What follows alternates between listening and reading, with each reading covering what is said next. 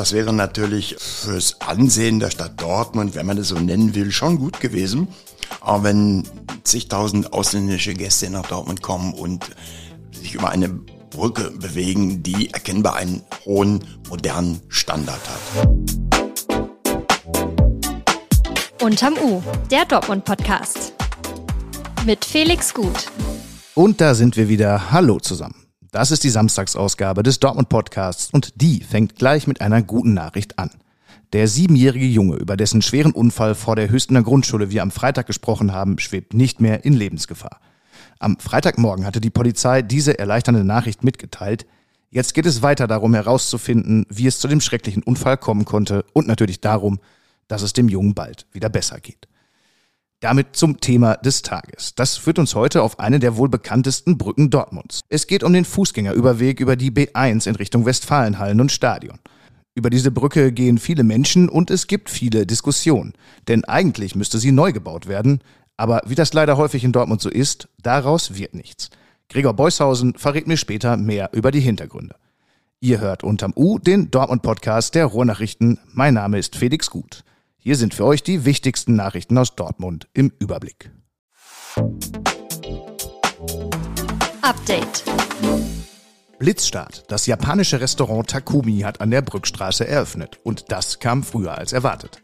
Die populäre Kette hatte zuletzt die Eröffnung verschoben und angekündigt, bis März starten zu wollen. Jetzt gab es am Freitag ein Soft Opening, bei dem sich das Team in den nächsten Wochen noch einspielen kann.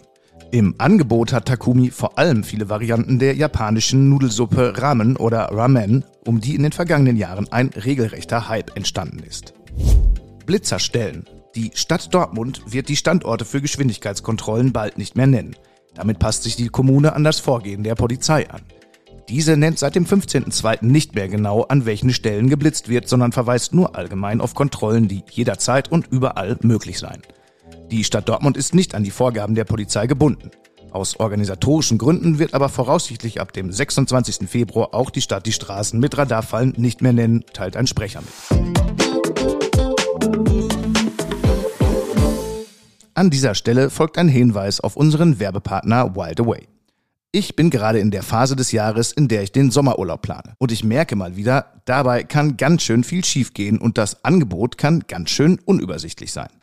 Deshalb bin ich froh, dass ich unseren Werbepartner Wild Away gefunden habe. Denn dessen Angebot passt gut für Menschen wie mich, die gern nachhaltig, individuell und vielfältig reisen. Wild Away organisiert Gruppenreisen an viele Ziele in der ganzen Welt. Das Praktische und Angenehme, eine Hälfte des Programms ist vorgeplant, etwa mit Wanderungen oder den Highlights einer Region. Die andere Hälfte stelle ich mir aus Aktivitäten, Wellnessangeboten und Ausflügen flexibel zusammen. Schaut unbedingt mal vorbei auf www.wildaway.de.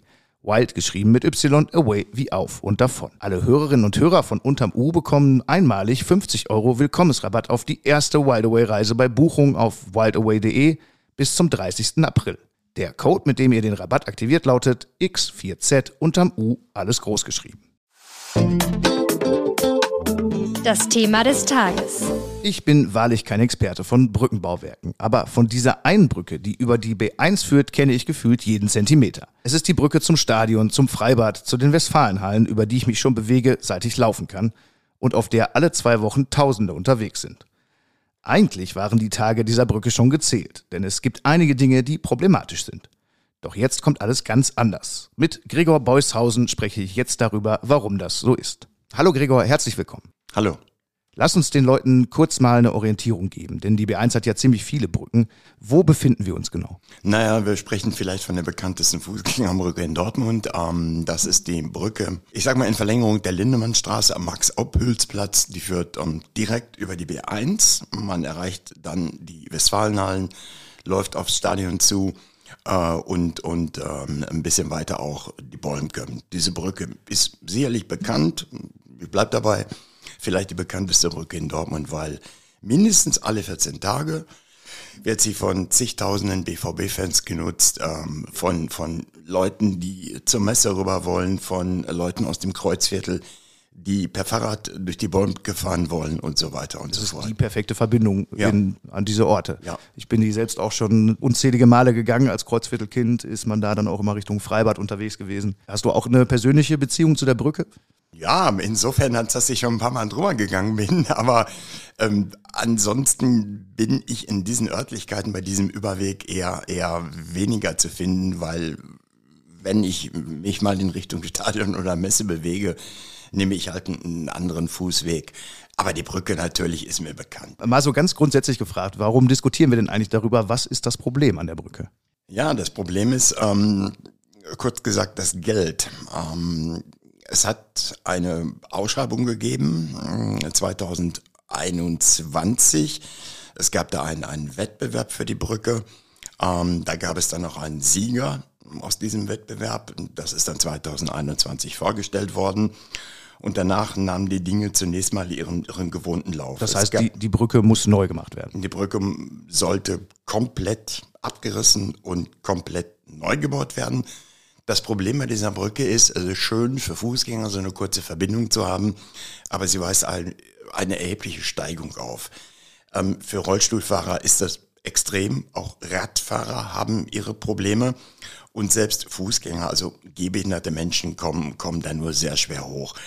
Ähm, auf einer städtischen Seite ist eine Steigung von acht Prozent angegeben, aber tatsächlich sagen Leute, die es kennen auch aus der Verwaltung, naja, ähm, es ist doch schon noch deutlich mehr. Und der Neubau sollte da eben Abhilfe schaffen, er sollte Erleichterungen bringen, ähm, hätte er auch wohl gebracht. Ähm, es war ein großzügiges Brückenbauwerk vorgesehen, modern, getrennte Führung von äh, Fuß- und, und Radverkehr. Ähm, und die Steigung wäre vor allem deutlich, deutlich geringer ausgefallen. Sie wäre so ausgefallen, dass die Stadt, es war nicht so, dass gar keine Steigung mehr gewesen wäre, aber die wäre ungefähr bei fünf Prozent. Das gilt schon als barrierefrei. Was ist denn jetzt aus diesen Plänen geworden? Es gab die Ausschreibung, hast du gesagt, es gab bereits einen Sieger, es gab äh, bestimmt Pläne, die sehr hübsch aussahen. Jetzt wird daraus wenig oder wie ist der Stand? Na, erstmal wird daraus gar nichts, muss man sagen, weil ähm, die Dinge nahmen, nahmen erstmal ihren normalen Lauf. Ähm, der Wettbewerb wurde durchgeführt, es gab, es gab ein ähm, Ergebnis ähm, und ähm, man hat eine Ausschreibung gemacht, eine Ausschreibung für Bauunternehmen. Das war allerdings dann ein Fiasko. Die Kosten waren in Anführungsstrichen gedeckelt. Ich sage da wirklich Anführungsstriche, wenn ich das Begriff Deckel und Kosten höre. Mhm. Auf 9,9 Millionen, ja, weil jeder Deckel von allen Kosten irgendwann mal hochfliegt, egal ob er drauf liegt oder nicht. 9,9 Millionen sollten es sein. Die Summe macht ja auch schon stutzig. Ne? Eins vor der, vor der 10 eben, eben abgebremst, da ahnt man schon. Das geht nicht gut. Aber tatsächlich muss die, das Ausschreibungsergebnis weit über diesen 9,9 Millionen gelegen haben. Die Stadt macht daraus ein großes Geheimnis. Ich weiß es nicht, ob sich die Summe glatt verdoppelt hat oder vielleicht sogar verdreifacht hat angesichts der zuletzt gestiegenen Baukosten. Aber jedenfalls hat die Stadt dann ähm, den politischen Gremien mitgeteilt, nee, das wollen wir nicht mehr machen. Das ist jetzt erstens viel, viel zu teuer. Und zweitens wird die Zeit bis zur EM jetzt zu knapp. Das war eine Begründung. Wie ist denn das vorläufige Aus für die Pläne bekannt geworden? Naja, also mehr oder weniger nach und nach. Und man hätte es sich vielleicht auch schon ein bisschen zusammenreimen können. Ähm, ich möchte mal kurz einen Rückblick machen auf das Jahr 2022. Da war im Frühherbst ist der Neubau verschoben worden. Die Verwaltung hatte der Politik eine Vorlage vorgelegt. Ähm, hohe Baukosten, ähm, wir schaffen das nicht mehr bis zur EM, lass uns die Baumaßnahme auf August 2024 verschieben. Das war der Beschluss.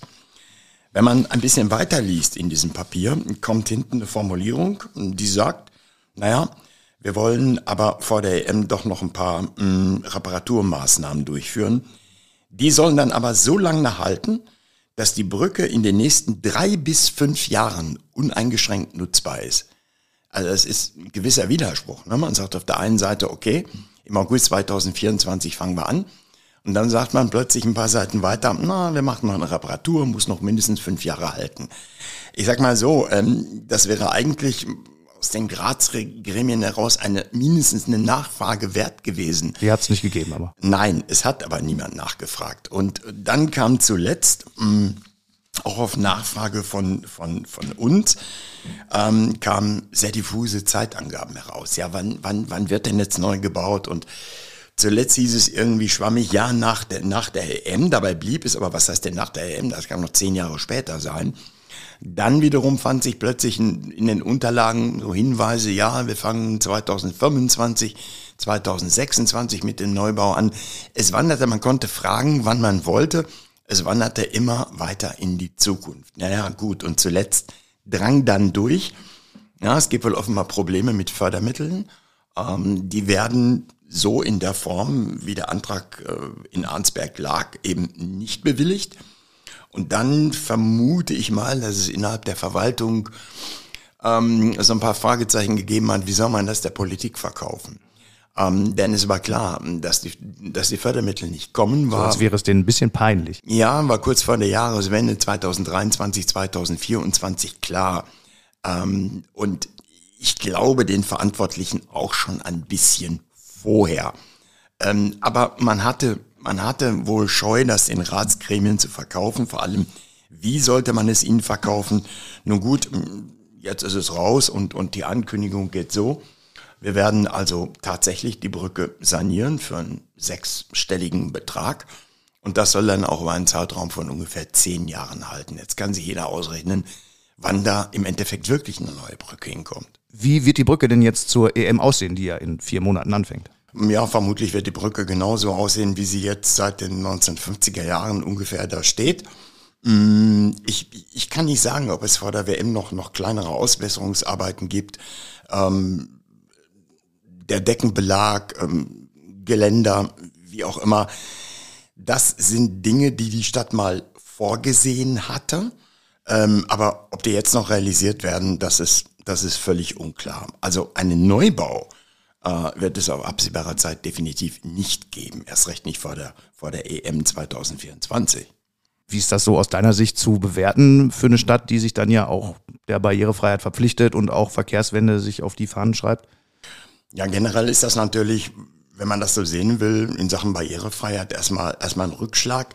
Man muss sagen, die Welt wird davon nicht untergehen, aber es ist, ist ein Rückschlag für die Pläne der Stadt. Und dann kommt natürlich hinzu, ähm, man schielt ja immer sehr auf Großereignisse. Äh, und zu Großereignis X soll das Bauwerk Y unbedingt fertig sein. Das geht meistens schief. Da gab es jetzt zu EM besonders viele Pläne, habe ich das Gefühl, die auch dann in der Mehrheit nicht umgesetzt werden. Ja, das ist so. Mm, auch an der Westfalenhalle ein, ein Hallenneubau sollte eigentlich, so war es mal früher geplant, vor der EM fertig sein. Da ist noch nie mal begonnen worden. Da gibt's noch keine Grundsteinlegung, überhaupt nichts. Naja, und, und das wäre natürlich ähm, fürs Ansehen der Stadt Dortmund, wenn man das so nennen will, schon gut gewesen. Aber wenn zigtausend ausländische Gäste nach Dortmund kommen und sich über eine Brücke bewegen, die erkennbar einen hohen modernen Standard hat. Ist jetzt nicht mehr gegeben. So gehen sie über eine Art historische Brücke, was ja vielleicht auch seinen Charme hat. Das kann man auch so sehen. Es gibt ja nicht nur über die Brücke, sondern auch über den Weg, der dann weiter in Richtung Stadion führt. Seit vielen Jahren hier in Dortmund schon Diskussionen. Da geht es darum, welche Nutzungsrechte macht die Westfalenhalle geltend. Es soll auf lange Sicht dort gebaut werden. Wie ist da der Stand? Ja, der Stand ist eigentlich noch der alte, wie, wie vor Jahren vom Rat beschlossen. Die Westfalenhalle pocht darauf, an bestimmten Tagen im Jahr ähm, diesen Weg zu sperren. Immer dann, wenn, wenn Messen anstehen, wenn aufgebaut werden muss, äh, wenn Logistik ins Spiel kommt. Ähm, dann ist der Weg zeitweise gesperrt. Es gibt da ein bestimmtes Kontingent von Tagen und soweit ich das bisher sehe, äh, hält sich die Westfalenhalle auch daran und überschreitet dann das nicht. Sie hatte damals argumentiert, es ist gefährlich für Fußgänger, es können Unfälle passieren, wenn hier Lkw hin und her rangieren. Ja, es gab damals auch, auch äh, viel Unmut, weil äh, keiner kann sich jemals an einen Unfall erinnern, den es da damals mhm. gegeben hat. Und viele haben sich an diesen Weg, glaube ich, sehr gewöhnt und ja, die absolut. Umleitung würde dann doch ein großes Stück um die Halle herumführen und für absolut. tausende Leute den Weg verändern. Ja, ja, ich glaube, das, das macht so ein bisschen das Emotionale daran auch aus. Ne? Ja, das ist so. Gregor, ich danke dir für das Gespräch und vielleicht sehen wir uns ja dann auf dem Weg zum Konzert oder zum Fußballspiel auf der Brücke. Auf der Brücke, alles klar. Tschüss. Damit haben wir es für heute. Ich hoffe, ihr macht euch jetzt noch eine angenehme Zeit. Danke, dass ich in dieser Woche euer Host sein durfte. Die Links in den Show Notes führen euch zu noch mehr Hintergründen zu den Themen der Folge. Ihr findet dort auch ein attraktives RN Plus Angebot für drei Euro in den ersten drei Monaten. Abonniert diesen Podcast gern auf eurer Lieblingsplattform und aktiviert die Glocke, um direkt über die aktuellste Folge informiert zu werden. Weiter geht's bei Unterm U am Dienstag. Wir möchten weiterhin, dass ihr mitreden könnt über die wichtigsten Themen in Dortmund. Passt aufeinander auf und alles Gute.